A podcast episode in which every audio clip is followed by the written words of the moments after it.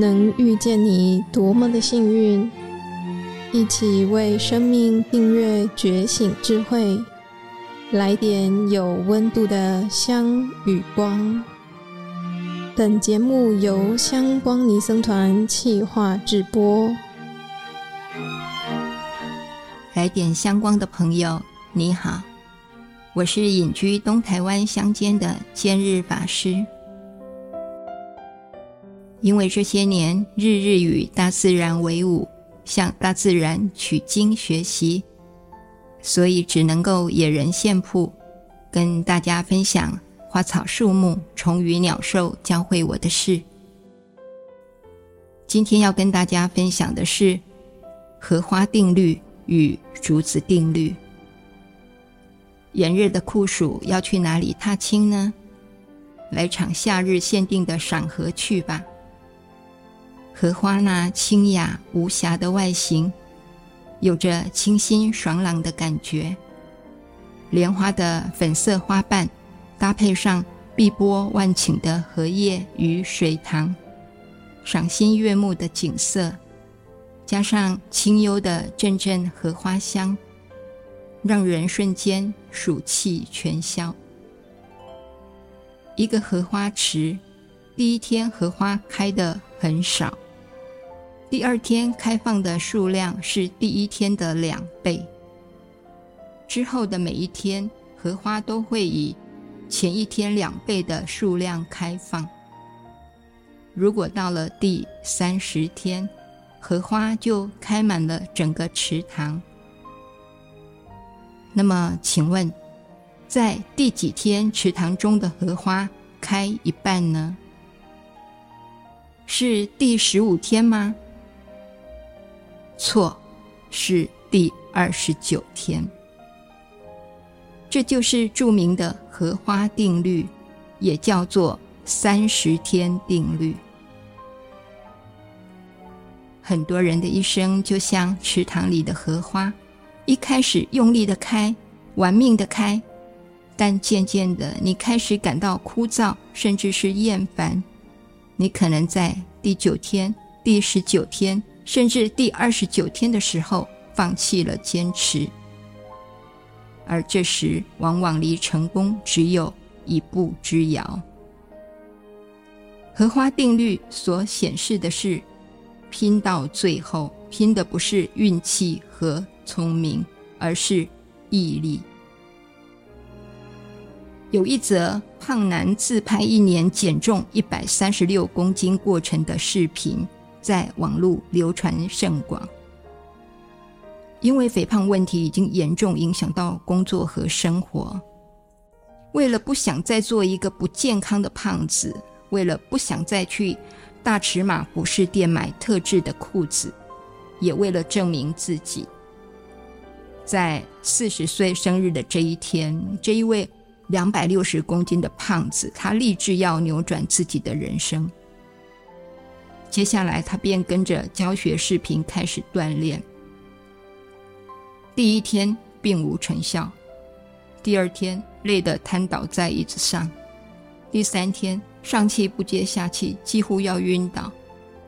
第四天、第五天、第六天、第三百九十天，他成功了。而且谁都没有想到，每天努力一点，进步一点。他整整坚持了一年多，当初那个连抬腿都困难的胖子，现在变得帅气、精神、神采奕奕。就像这个男子所说的：“我明白，我虽然无法做到影片中的每一个动作，但我已经迈出了很不简单的一步。”有些人觉得这样很蠢。但是你不试试怎么知道呢？无论路途多遥远，都是从第一步开始的。有一句老话叫做“行百里者半九十”，意思是说，走一百里路，走了九十里才算是一半。这说的也是荷花定律的同一个道理。越接近成功，越困难。越需要坚持。量的累积一定能够实现质的飞跃。所谓的坚持，就是为了完成从量变到质变的过程。这个过程被称为临界的突破。质变的那一刻就是临界点。那么临界点在哪里呢？比如一场长跑，当跑到一定的距离时，就会出现胸部发闷、呼吸困难、四肢无力的感受，感觉难以再跑下去。这就说明临界点即将到来。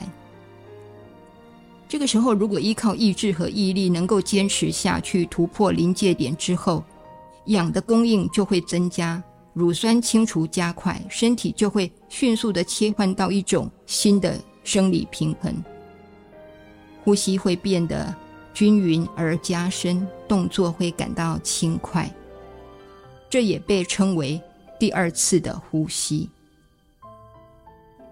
然而，绝大部分的人都是临界点到来之前就放弃了。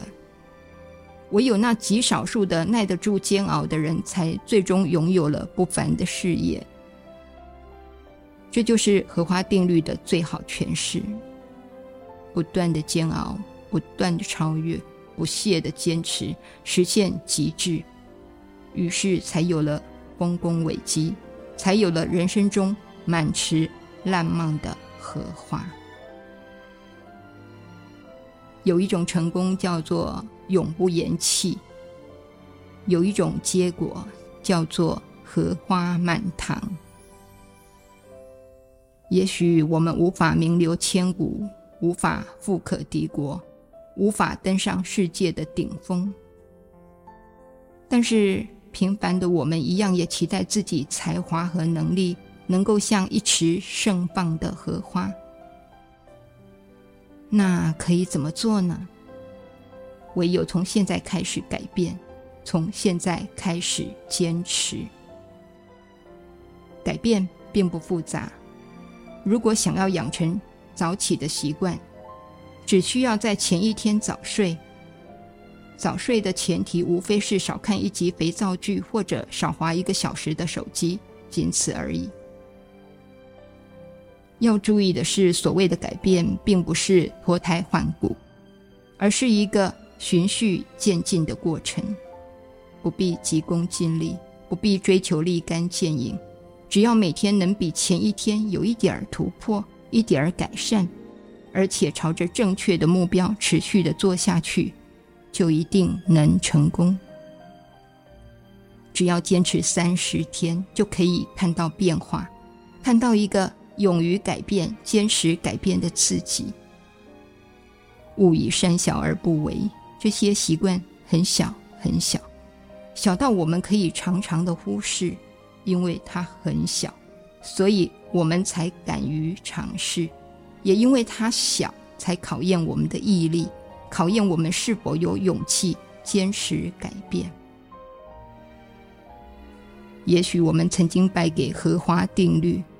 但接下来的三十天，我们何不尝试一下呢？思想决定行动，行动决定人生。从现在开始改变，突破自己的舒适区，越过那个最后一公里的坎，成功或许会离我们越来越近。接下来想跟大家分享竹子定律。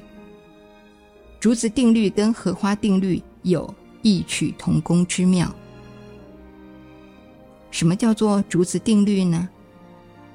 所谓竹子的定律，是说竹子它发芽后，历经了四年，仅仅长了三公分，但是从第五年开始，就以每天三十公分的速度疯狂的生长。只用了六个星期的时间，就能长到十五公尺。然而，为了这十五公尺，在前面的四年中，竹子它将根在土壤里延伸了数百平方公尺。没有前四年默默无闻的努力，也就没有之后那高高在上的十五公尺。这个竹子定律在现实中有着重要的意义。竹子成才如此，人的成功也不是同样遵循竹子定律呢？现在人们都说曾国藩他是一个成功人士，但是他不是一生下来就注定成功的。早年看起来也很愚笨，背书很慢，写文章很差。但是他跟常人有一个不一样的地方，那就是他有一种不肯放弃的精神。多读多背，四书五经背得滚瓜烂熟，课本知识不留死角，基础的知识比别人扎实。他二十四岁中秀才，还是全县倒数第二。但是开窍之后突飞猛进，几年之内就中了举人、进士。外人看来他的成功很突然，好像一下子就成功了一样。其实不是，天上不会掉馅饼，世界上不可能有随随便便的成功。在前行的道路上，人们的努力已经摆在那里了，成功才会水到渠成。而人们的眼睛一般只是看到别人的成功，往往忽视了成功者的努力。殊不知，做任何事都有一个过程。量变才能引起质变，没有量变，永远不可能有质变。这就是竹子定律。还有另外一种定律，也叫做竹子定律，是什么呢？老子的《道德经》说：“人活着的时候，身体是柔软的，死了以后，身体就变得僵硬。草木生长时是柔软脆弱的。”死了以后就变得干硬枯槁了，所以坚强的东西属于死亡的一类，柔弱的东西属于生长的一类，而竹子就是属于柔弱的事物。风一吹，竹子就摇摇晃晃，但是它不会断，因为它很柔，它很弱，它里面是空的。可是大树呢？它很硬，很刚健。树大招风，风一吹就会把树连根拔起。同样是一阵风，竹子因为柔就没有事，顶多就是摇摇晃晃。但是刚强的大树就倒了。越是强势刚强的时候，越容易招致各方的攻击。当我们懂得主动示弱的时候，他人的强势就没有用武之地。就如曾国藩所说：“别人如果以虚伪来对待我，我却仍然用真诚去回应。时间久了，即使虚伪也会趋向真诚。”竹子的以柔克刚，就像。金庸先生所说的一句话，他说：“他强由他强，清风拂山岗；他恨由他恨，明月照大江。他自狠来他自恶，我自一口真气足。至刚易折，至柔则无损。”逆境的时候，能够弯下腰，正视自己，改进自己，丰富自己。弯腰不是卑躬屈膝，而是审时度势，韬光养晦。能高能低，能屈能伸，方能细水长流。